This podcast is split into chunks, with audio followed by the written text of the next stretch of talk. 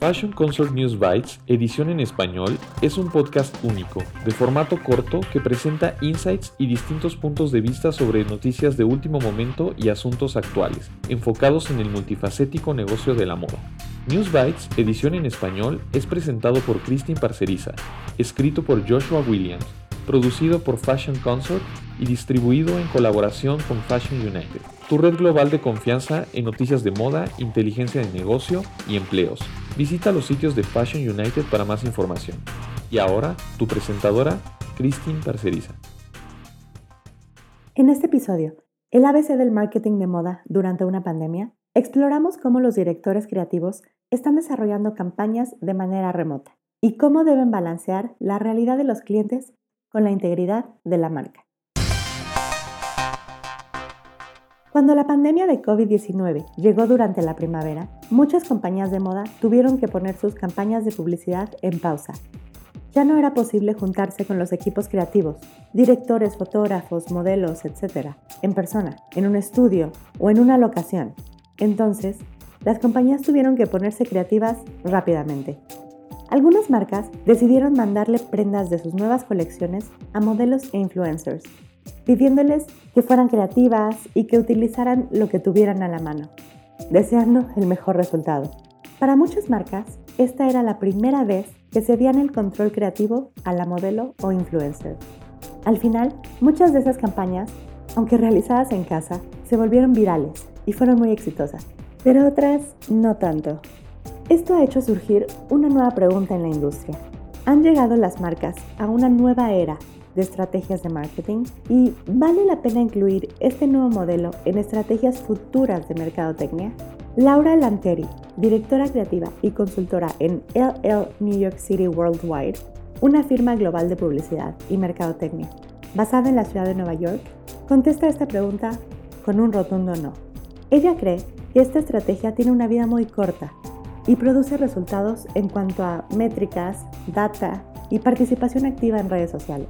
Pero Laura considera que una campaña es realmente exitosa cuando se vuelve parte de la conversación del día a día, cuando se vuelve parte de nuestro entorno cultural. Ella explica que el marketing de influencers no tiene el poder de hacer todo esto y que todo depende de en qué decidimos enfocarnos, si relevancia cultural o likes en Instagram. Sin embargo, con el crecimiento de las redes sociales como Instagram y la habilidad y el acceso de casi cualquier persona para crear contenido, ha ocurrido un verdadero cambio en la demanda del consumidor en la última década. Un cambio que le da más valor a una imagen y narrativa realista, a diferencia de la búsqueda de la perfección, o por lo menos la ilusión de la perfección que la moda ha fomentado durante el último siglo. Laura dice que es una ilusión de una sola vía, al respecto, agrega que la moda ha sido durante décadas la guardiana y promotora de narrativas altamente tendenciosas, basadas en estándares de belleza centrados en la imagen blanca y europea que nunca puede ser conseguidos. Se construyó y diseñó para ser inalcanzable. A su forma de verlo, Laura lo describe no como perfección, sino como racismo y discriminación.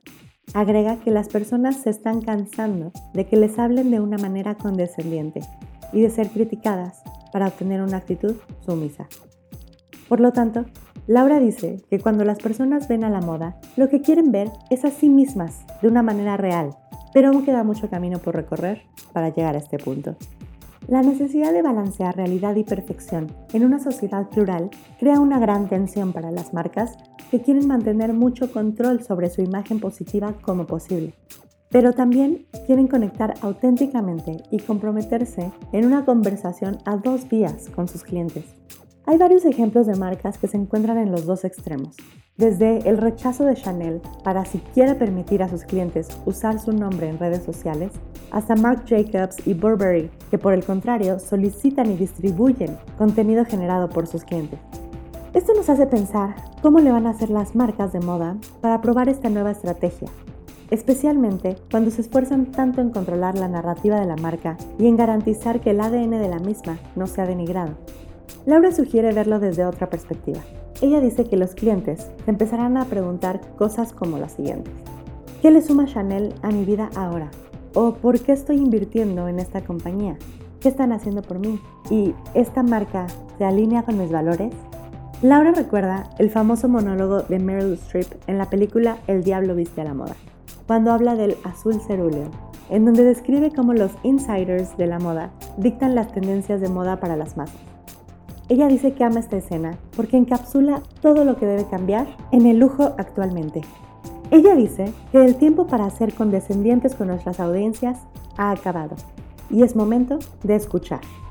En una era empujada principalmente por datos duros y fríos, el enfoque de la escucha es clave para los directores creativos y es su papel editar y curar el mensaje de manera que tenga sentido para la marca. Laura acentúa que la creatividad y la verdadera originalidad en el pensamiento será más importante que nunca. Ella cree que será crucial regresar a los roles creativos que no se impulsan únicamente por pronósticos de ventas y márgenes de ganancias. Aunque incluso esto es difícil de imaginar. El rol del director creativo implicará descolonizar la narrativa de la moda y crear un nuevo lenguaje. Ella recomienda que los directores creativos miren hacia adentro mucho más de lo que lo han hecho en el pasado y se pregunten estas preguntas importantes. ¿Cómo podemos hacer que las personas se sientan bien consigo mismas? ¿Cómo podemos animar a las personas? ¿Y podemos hacer que todos se sientan escuchados y vistos? Ella está consciente de que repensar las bases de la publicidad y mercadotecnia de moda será un proceso continuo y difícil, pero cree que se vienen tiempos muy interesantes.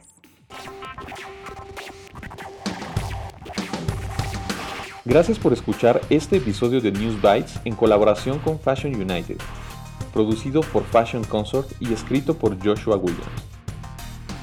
Visita FC News Bites para más información. Y si quieres compartir una historia o participar en News Bites, por favor utilice el link de contacto o a través de Instagram en la cuenta arroba Fashion Consort Agency. Muchas gracias a nuestros invitados a Christine Parceriza por traducir y presentar este episodio y a Spencer Powell por nuestro tema musical.